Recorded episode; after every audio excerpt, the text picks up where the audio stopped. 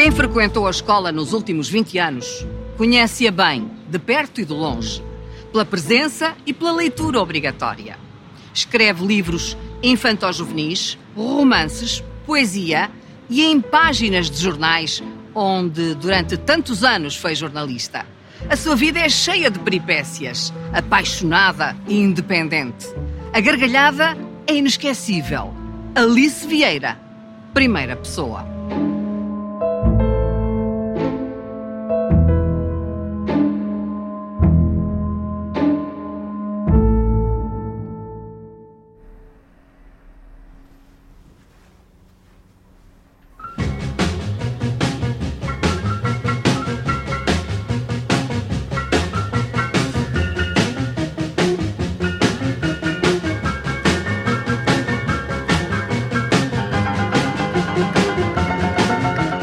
Estamos nós, na Ericeira, na sua Ericeira. Ah, isto é a minha pátria. E aqui a sua tabacaria preferida. Aqui é onde eu compro tal e qual. É o lugar dos jornais. É, é dos jornais aqui, mas também tem umas, uns livritos lá dentro.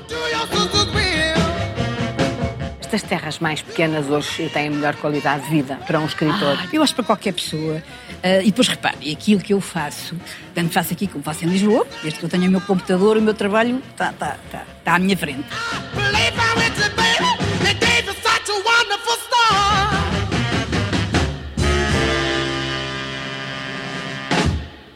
Como é que lhe chamam aqui na Ericeira?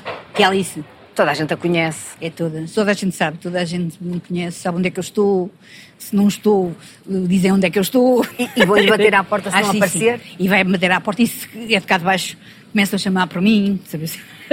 E só quando eu não respondo, então percebem que eu já saí de casa e depois vêm aos sítios todos onde sabem que eu estou. Mas não é uma jagoche. Não sou, porque jagotes são aqueles que nascem cá. Eu nasci em Lisboa, né?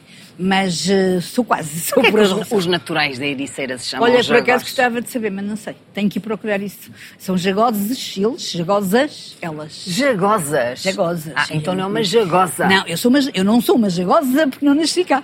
E aqui há muita gente nova, que é uma coisa que a Alice nova, gosta. que é uma coisa que eu gosto muito. Há muita gente nova. E eu tenho muito mais, estou muito mais acompanhada e tenho muito mais gente aqui do que tenho em Lisboa. Portanto, há um ponto de encontro. É um ponto de encontro aqui de gerações, de profissões, de amigos. Sem ser uma jagosa, Não, encontrou mas aqui sou o seu adotada. poiso.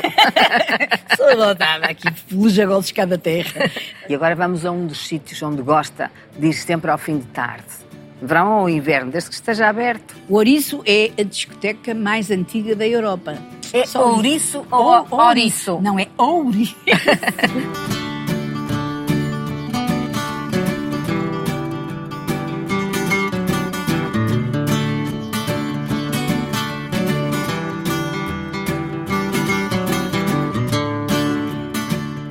Caramba, vê-se bem que bebe rápido. Vamos fazer uma saúde. então vamos embora. Porque ainda agora tínhamos o copo cheio. Mas isto por acaso não é vinho, mas podia ser. Não é alguém que acrescenta dias à vida, é alguém que acrescenta vida aos dias. Não, isso, isso é verdade. E eu, eu tenho um amigo eh, que mora em Lisboa que disse uma coisa muito engraçada. Por exemplo, se eles nos encontrasse um dia, sei lá, 25 de outubro de 2021, encontrávamos na rua e dizia assim: Feliz dia 25 de outubro de 2021. Eu disse, porquê? O que é que aconteceu? Não aconteceu nada, mas nunca mais vais ter outro. Portanto, a gente tem que pensar que realmente nunca mais vamos ter outro. O que é que pensa quando se levanta pela manhã e abre a janela e olha para o mar? Ai, para já penso, estou viva. Foi uma coisa que eu, durante uns tempos, pensei que ia acabar cedo. Acho que é mesmo ah, o cheiro do mar que me, dá, que me dá uma certa energia, porque eu assim que me levanto, eu trato de tudo passado o quê? Mais tardar meia hora, três quartos de hora, já estou cá fora. Eu se estou, ah, se estou cá embaixo às 10 horas, já é muito tarde. As pessoas já dizem, ei, os atrasou-se.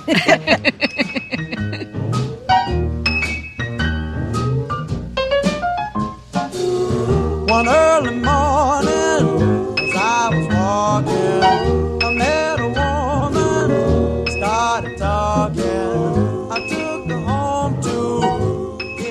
Não há um escritor que não tenha uma experiência de vida. Como eram aqueles corredores longínquos e profundos e escuros da sua infância? Lembro muito bem dos espaços dos meus tios e das minhas tias que não conseguiam dormir e, portanto, andavam a passear pelos corredores, para trás e para diante. Mas isso nunca me fez impressão e dormi sempre muito bem. Mas a mim fazia-me impressão era porque é que eles não iam dormir como eu e andavam ali para trás e para diante nos corredores. As portas rangiam muito e depois as velhotas lá de casa ficavam todas à roda de uma mesinha a ouvir rádio, não havia televisão, não é? E havia programas que elas ouviam sempre.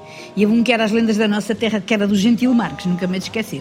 E ele dizia sempre, lendas da nossa terra. Porque ele dava-me um medo que eu enfiava a cabeça. Era isso era a Carmen de Louros fazer da Irmengarda já louca. E dizia, Euri, também me dava um medo. Pá, era uma coisa.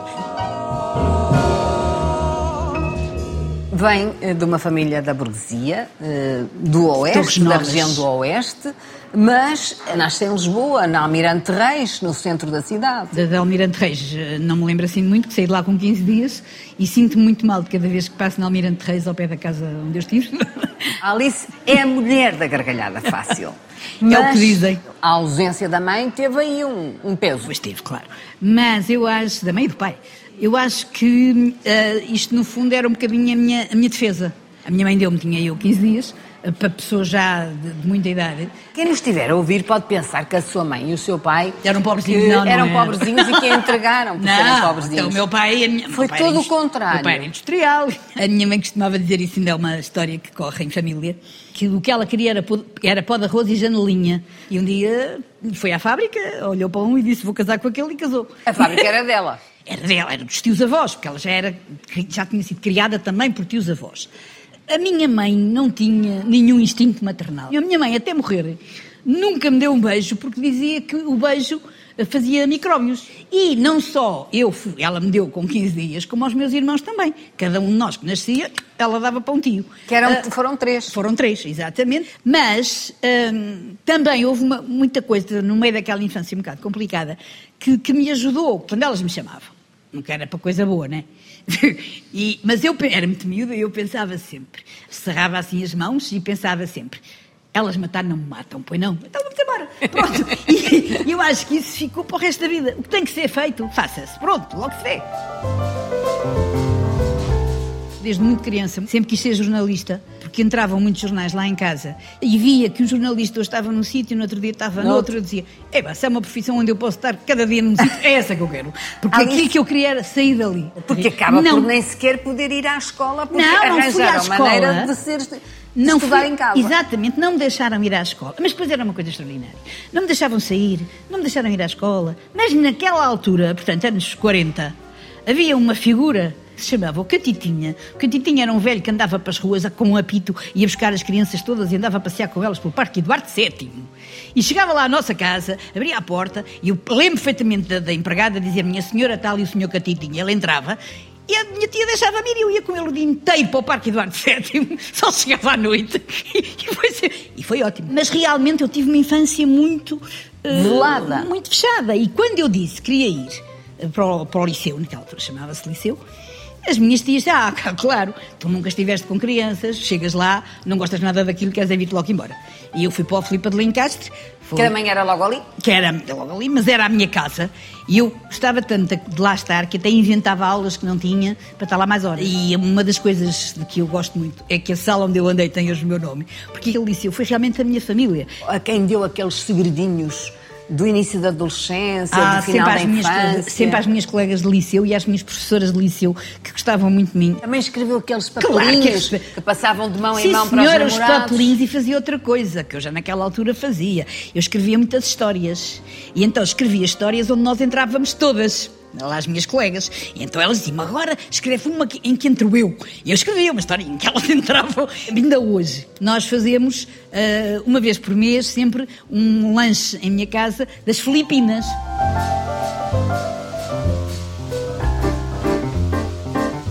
Como é que uma menina tão protegida, que até para ir ao liceu precisava quase de, lá de acompanhamento, Exato, precisava co- mesmo. como é que consegue chegar ao jornal aos 18 anos e ser jornalista? Isto foi muito, muito, muito bem estudado com as minhas tias. Eu prometi, prometi e cumpri.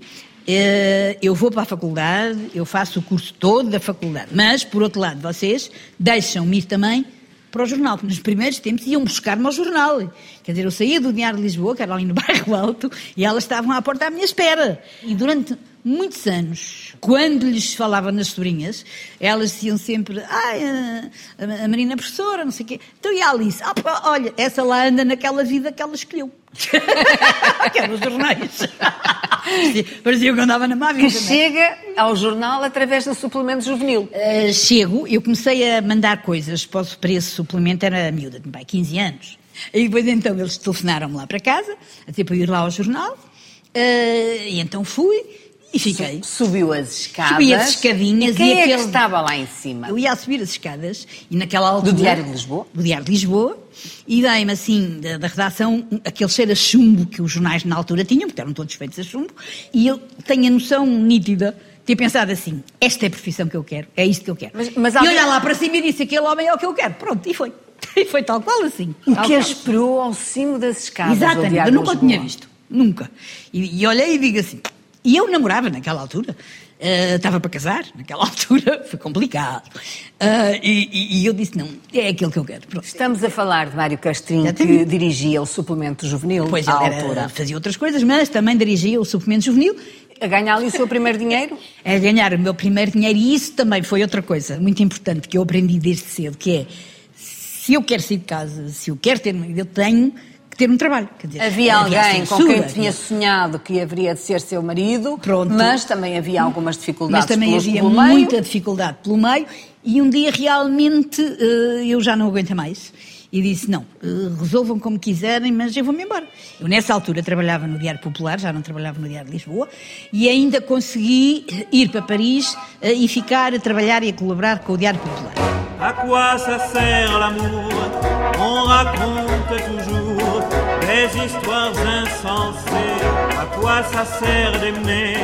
Alice vai para Paris ao encontro de uma prima que é uma das figuras cimeiras Sim, mas da eu- vida intelectual portuguesa, Maria Mas, Lamas. Sim.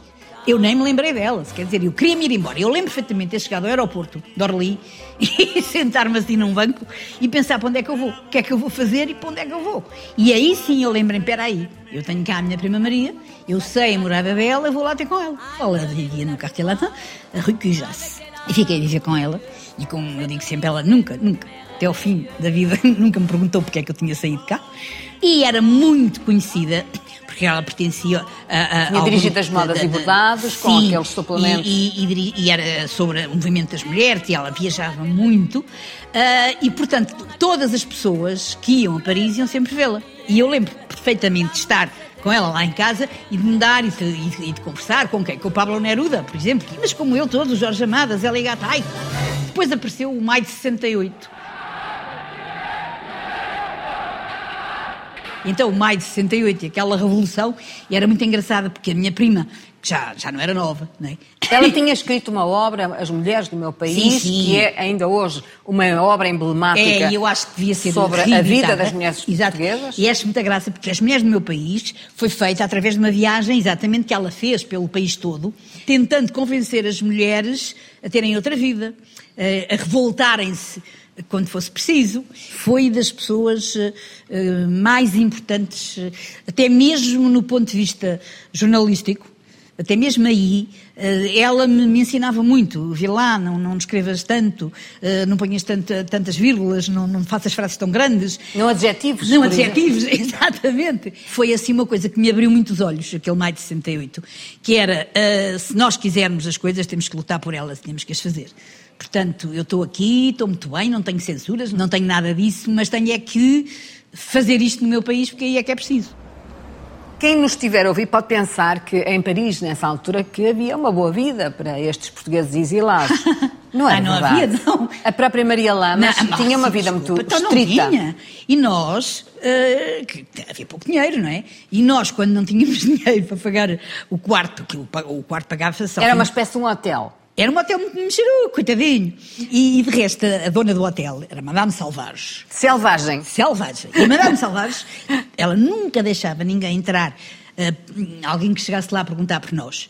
Sem ligar primeiro para o nosso quarto para perguntar se a gente conhecia a pessoa, uh, se podia, se não sei o quê, porque ela tinha medo nada da polícia. Pronto. Era o caso de Manuel Alegre, que ia muitas vezes Também, Manuel convosco. Alegre, exatamente, o Manuel Alegre era um desses. O meu quarto era o maior, o da Mariana, da era mais pequenino, e a minha cama era enorme. De maneira que eles iam para lá, e então estava tudo espairado na minha cama, que o Manuel Alegre era Era onde se faziam as tertúlias. Exatamente, era onde se faziam as tertúlias. Mas a a Alice tinha partido para Paris com o coração ocupado. Eu, eu tinha partido com o coração ocupado, mas ah, eu também não queria impor-me, quer dizer. E um dia, o Zé Mário Zumejal escreveu, fulano, que era o Mário, né? Ah, coitado, anda muito triste, muito magrinho.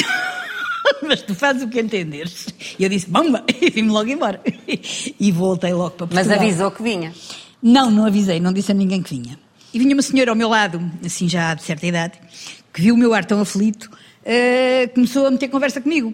E o que onde eu era, e eu contei-lhe a minha vivinha toda, pronto. E ela perguntou-me se o senhor, esse tal senhor para quem eu vinha em Lisboa, sabia que, que se ia estar à minha espera. E eu disse: Olha, eu acho que não, porque eu acho que ele não sabe que eu venho. Então fazemos assim, disse a senhora.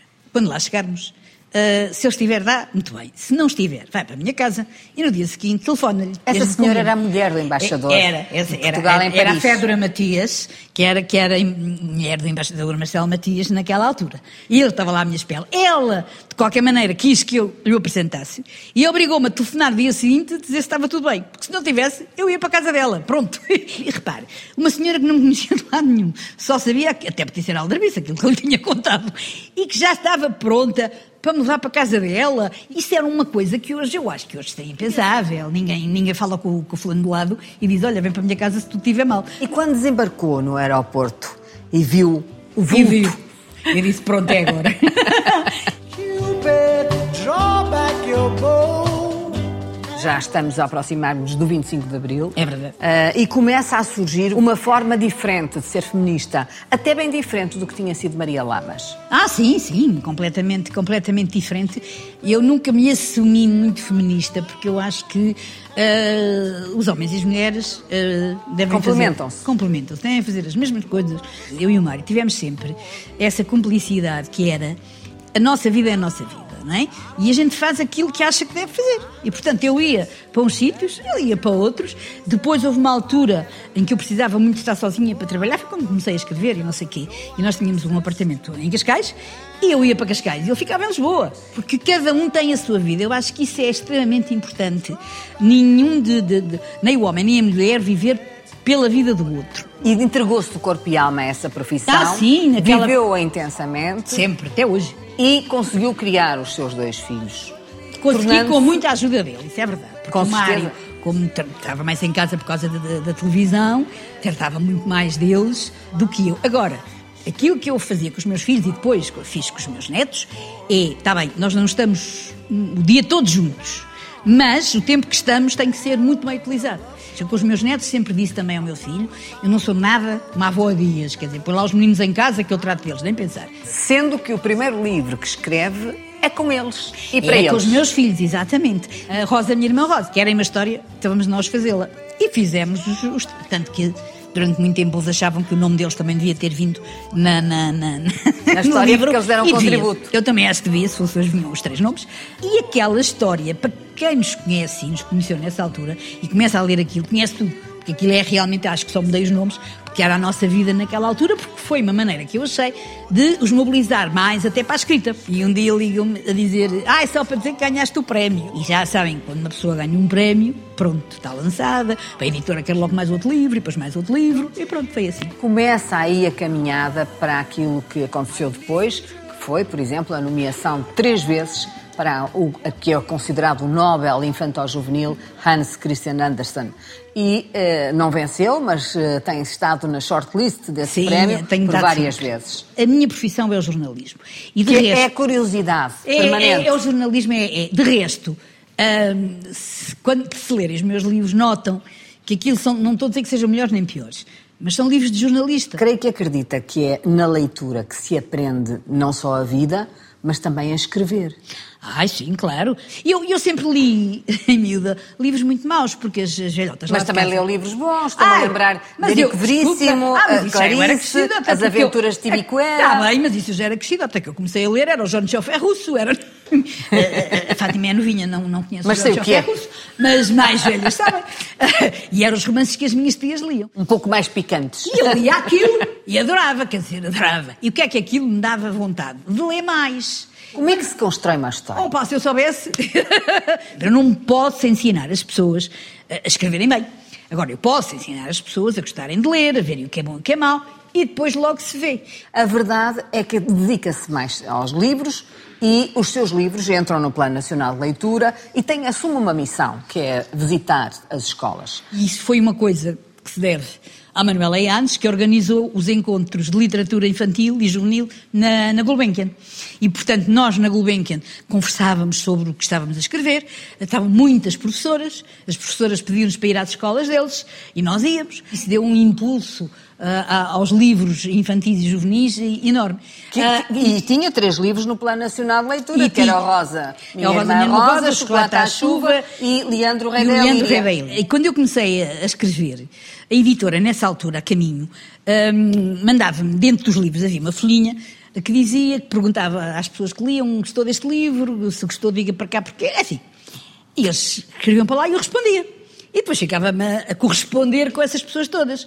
E hoje dá-me imenso jeito, porque, por exemplo, uma, uma delas é uma excelente médica e quando eu preciso é sempre a ela que eu recorro. Há um desembaraço que o jornalista tem e ganha numa máquina ou num computador que vai depois utilizar também quando se é escritor, não só para escrever a obra, mas para a resposta ao público. Eu ah, tenho dias, não é semanas, eu tenho dias em que respondo, portanto, e respondo a todos, em que respondo, sei lá, pá, aí ah, com 30 ou 40 cartas, mas isso dias. Fazendo esse périplo há 40 anos pelas escolas, que mudanças nota nos mais jovens?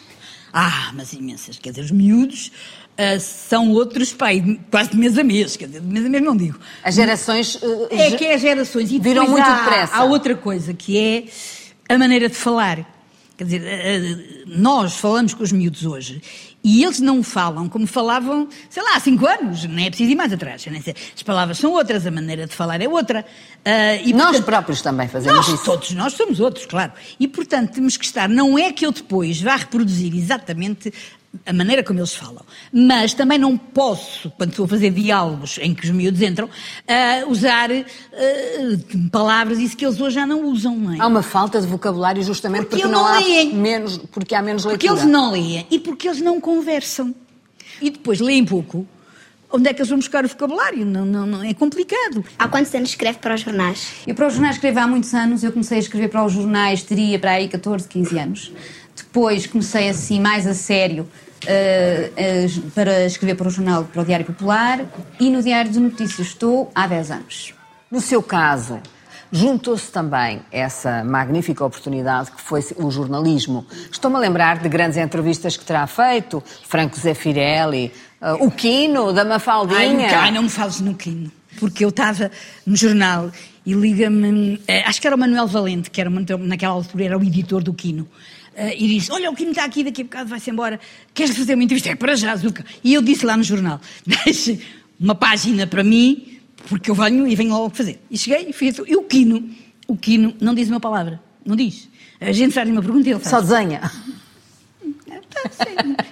E eu a pensar, tenho uma página para encher, tenho uma página para encher. Bem, eu chego ao jornal e enchi aquilo tudo. E, felizmente, que ainda não havia internet nem nada. Ah, e eu só me lembro do, do Manel Valente no dia seguinte dizer: É, grande entrevista com o Quino. Mas olha, explica-me. Ele comigo não dizia nada, como é que ele falou tanto contigo? Ah, mas é que ele comigo, eu fui falar e ele nunca mais se calava. Foi, foi tudo, linguagem Não, corporal. foi uma grande olhos, entrevista. Não, porque depois, pá, a gente depois ia fazendo coisas, e achas que isto. E ele fazia assim, eu fazia a frase inteira, claro. Há um lado eh, difícil e que, que a leva a tornar-se também escritora quase a tempo inteiro, que é uma doença. Eu tive um cancro da mama e o médico. E fui operada. E aquilo já estava muito adiantado, pronto. E eu fiz quimio, fiz rádio, fiz tudo o que havia para fazer. E eu, que sou muito prática, Uh, Pergunta-lhe ao doutor, tudo bem, mas eu tenho tanta coisa para fazer. Portanto, diga-me lá assim, com o que é que eu posso contar? Quantos anos? Ah, isso é difícil. Dois, três anos. Eu disse, vão ser os melhores três anos da minha vida. Então despedi-me do jornal, fui viajar, andei pelo mundo inteiro. Gastou as poupanças todas. Gastei tudo. E depois comecei a ver, três anos, quatro anos, cinco anos. Epá, se calhar Teve é- muito mais amor à sua se volta, calhar, se é, calhar. é- é melhor eu começar a trabalhar outra vez. voltei, né? E felizmente, porque já lá vão 32, e se eu tivesse 32 anos sem trabalhar. Mas entretanto foram três anos de farra. Ai, bem foram. vividos. Ai, E- foram. E muito amor à sua volta, imagino. Eh, Sim, também, é verdade. Está para casar. Depois Vê outro. vê o outro no cimo das escadas, apaixona-se perdidamente. Mas passados 40 anos, volta-se a apaixonar pelo primeiro. A minha filha é que, me, é que me costuma sempre dizer que estas coisas só me acontecem a mim. E como é que os dois se chamam Mários? Exatamente. Quando eu fui apresentar o segundo Mário à família, fiz uma estarola, né, que é para apresentar às pessoas, e o Zambejal disse-lhe assim para ele, ó Mário, é só para te dizer que eu só não te roubo, porque caramba, pá, três Mários era demais. o Mário tinha morrido há dois anos. Estava a almoçar com a minha filha e com o meu irmão, e assim, a meio do almoço, eu disse: Olha, vou ali tomar um café. Vocês, ah, não, espera, depois vamos todos. Não, não, vocês ficam, eu vou tomar um café e acabou. E diz-me assim o tipo do café: Está ali um senhor que já perguntou por si. E olha, e não o conheci. Ele diz assim: um senhor alto, chegar-se ao pé de mim e já estar-me a perguntar para a família toda. E só o reconheci, imagina, quando eu pus assim as mãos em cima da, da mesa e só o reconheci pelas mãos, imagina. E nesse instante de E disse, surpresa, o que é que lhe "Pá, ele, aconteceu? pá, poça." Na- Nada, nada. Eu cheguei, quer dizer, espantadíssima, porque já não o via há 40 anos, caramba. E passados uns dias ele convidou-me para tomar um café, fomos tomar um café, depois fomos jantar e depois pronto. Alice, mas, mas foi Mas o seu primeiro marido sempre achou que eu, que eu lhe ia parar às mãos. Dizia-me sempre isso. Voltou à minha vida. Ainda, ainda vivemos 11 anos, até, até ele morrer. Foram duas paixões. E há pessoas que vivem a vida inteira sem ter uma, não é? dois grandes Mários. Foi dois grandes Mários, é verdade.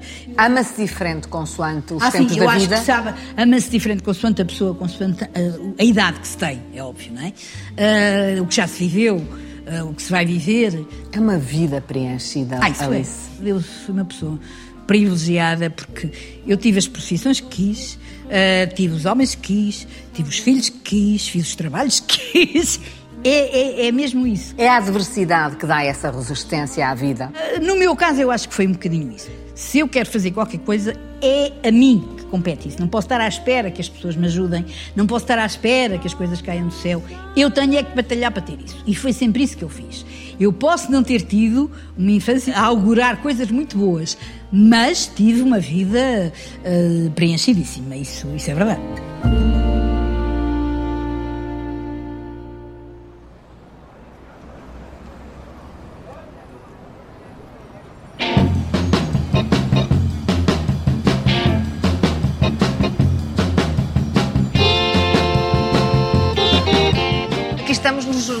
Onde deu tantos dos seus dias 20 anos. e da sua arte, foi jornalista. 20 anos nesta casa. E começava a arranjar as histórias mesmo no caminho. Ai, no cam... bem, isso aí no caminho, aquilo que eu ia ouvindo. E depois daqui até a minha casa há muitos cafés. E eu parava em todos eles para beber um café. E então nos cafés a gente ouvia histórias. E eu quando chegava aqui dizia, já era capaz de escrever um romance só porque eu ouvia aqui. E agora veja lá, isto vão ser apartamentos. Ai, nem me falo nisso. Como é que se formatava a cabeça de um Não, jornalista forma- perante a censura? Não, eu para mim o complicado foi desformatar. Quer dizer, porque eu quando nasci, quer dizer, imagino, já havia censura, não é? E eu já estava, tive, sempre habituada. Não se pode falar disto, não se pode falar daquela pessoa. Para mim, a minha cabecinha estava toda formatada. Depois eh, do 25 de Abril, quando se pôde falar toda a gente, aí é que era complicado. Eu lembro-me uma vez estar a fazer um, um- um- trabalho e, e estava a falar do, do poeta José Gomes Ferreira. Se podia falar nele, obviamente, antes. E eu disse, pá, não posso. E depois de repente pensei assim, não posso. Claro que posso, posso falar de todos. Hoje o problema é muito contra o politicamente É correto. o politicamente correto, a gente só pode falar das coisas politicamente corretas. Mas a Alice não é assim, por exemplo, gosta de touradas, que é Ah, uma coisa gosto. hoje politicamente incorreta. Mas, ó, ó, Fátima, porque eu digo sempre assim, eu não obrigo ninguém, nem ninguém obriga ninguém a ir ver uma tourada, não é? Se não quer ir ver, não vai. Depois não se pode dizer negro e depois não se pode dizer... Quer dizer, ah, porquê? Quer dizer, eu sou branca, portanto, ainda bem. Se podia ser negra, ainda bem. Eh, O politicamente correto foi sempre uma coisa que me afligiu muito e agora está a tomar umas, umas proporções eh, terríveis. Quer dizer, não se pode falar disto e não se pode falar daquilo. Nós temos que ver as coisas eh, segundo a época em que elas foram escritas. Isso é sempre uma A coisa... história das mentalidades. Tudo, porque repare, eu estou a fazer a biografia da, da Condessa de Seguro. E hum, a editora dela diz sempre, no primeiro, logo na primeira página, esta história deve ser lida eh, pensando na, na mentalidade das pessoas daquela época. O jornal virou apartamento. Pois é. E o jornalista virou escritor. Sim, mas se- sempre houve muitos. Houve, houve duas profissões que deram muitos escritores, que eram os jornais, os jornalistas e os médicos. Vamos então ver aquela sua velha máquina, a Remington. Ainda está lá em Oh! Ainda casa. Está, Ah, está lá em minha casa a Remington. Lembra-se Foi- daquele ruído, como é que ela fazia? Oh. Não, e depois a gente de- trabalhava né, na máquina e depois fazia assim que era para a Corria, máquina. o cursor. E eu lembro que nos primeiros, os primeiros computadores que entraram aqui estragavam-se todos. Porquê? Porque nós estávamos a escrever no computador e quando pensávamos que aquele era o fim da linha, não é? Zuca, dávamos assim uma pancada no computador. Leia ao terminal. Leia ao computador. Se tu fosses obrigada a optar entre a profissão de jornalista e a profissão de escritora, qual tu escolherias? Eu tenho a ideia que era, era, era muito doloroso fazer uma opção. eh, e procuraria de qualquer maneira conciliar, eh, sei lá, se calhar não dormir para fazer as duas coisas, mas é- era difícil. Não É faças difícil. essa pergunta.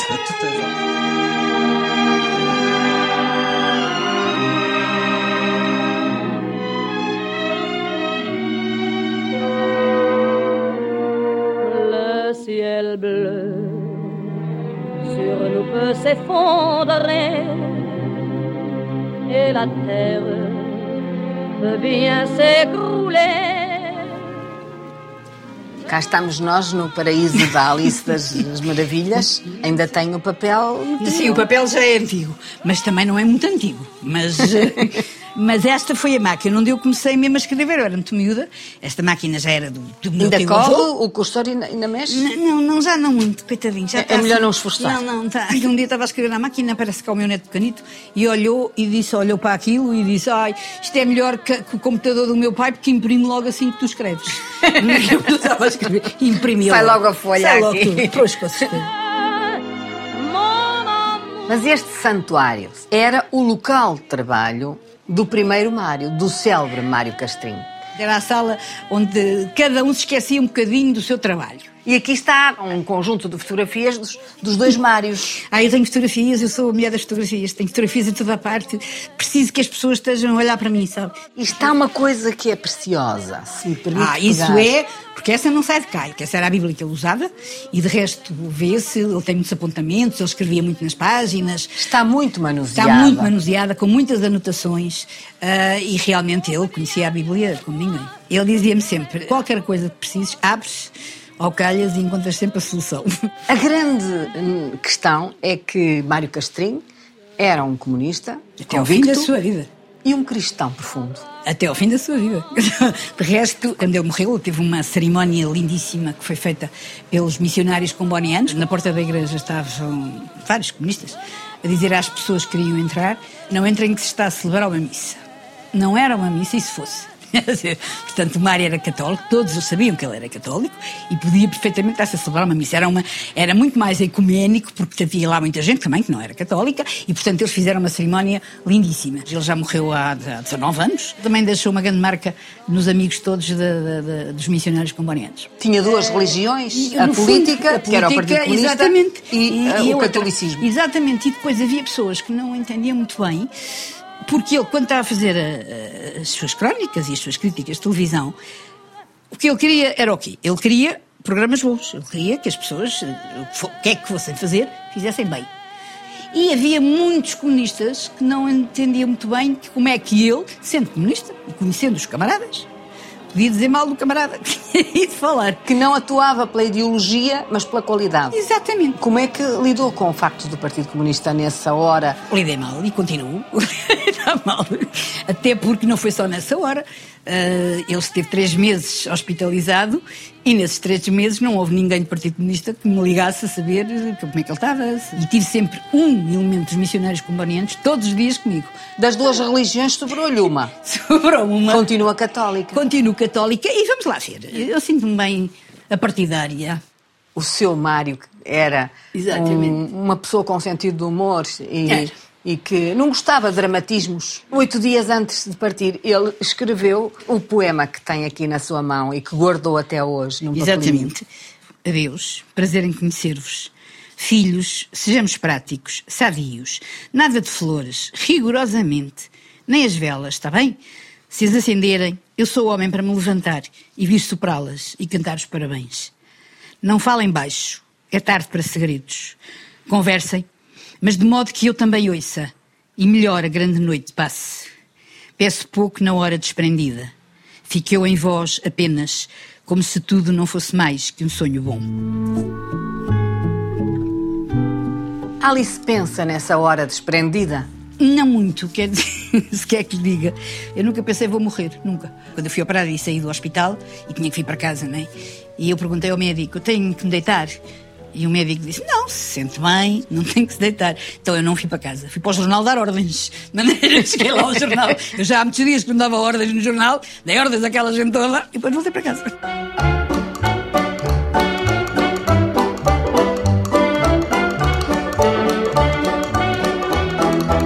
Onde é que eu vou? Allez, venez, Milord, vous asseoir à ma table. Il fait si froid dehors. Aquilo que um escritor mais ambiciona na vida é passar na rua, cheia de sacos, e eh, encontrar uns pedreiros que estão a construir uma casa e que dizem Um para o outro. Vá, ajuda lá, senhora, tu não leste nada bela na escola.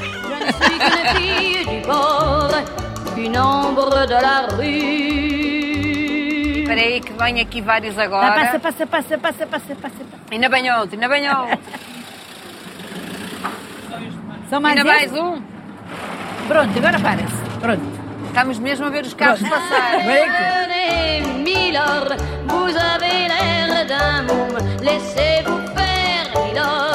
Venez dans mon royaume. O meu filho, que desde muito cedo saiu de casa porque ele era jogador de xadrez e, portanto, ia com a federação por esses sítios todos e não havia telemóveis. E eu dizia, André, no sítio onde, onde chegues, mandas-me um postal. E ele mandava sempre. E eu ando sempre com um postal que ele me mandou. Ajudar a... Dizia assim, mãe, não tenho nada para dizer. Pronto, mas mandou, mas mandou o postal lá mesmo. Pronto.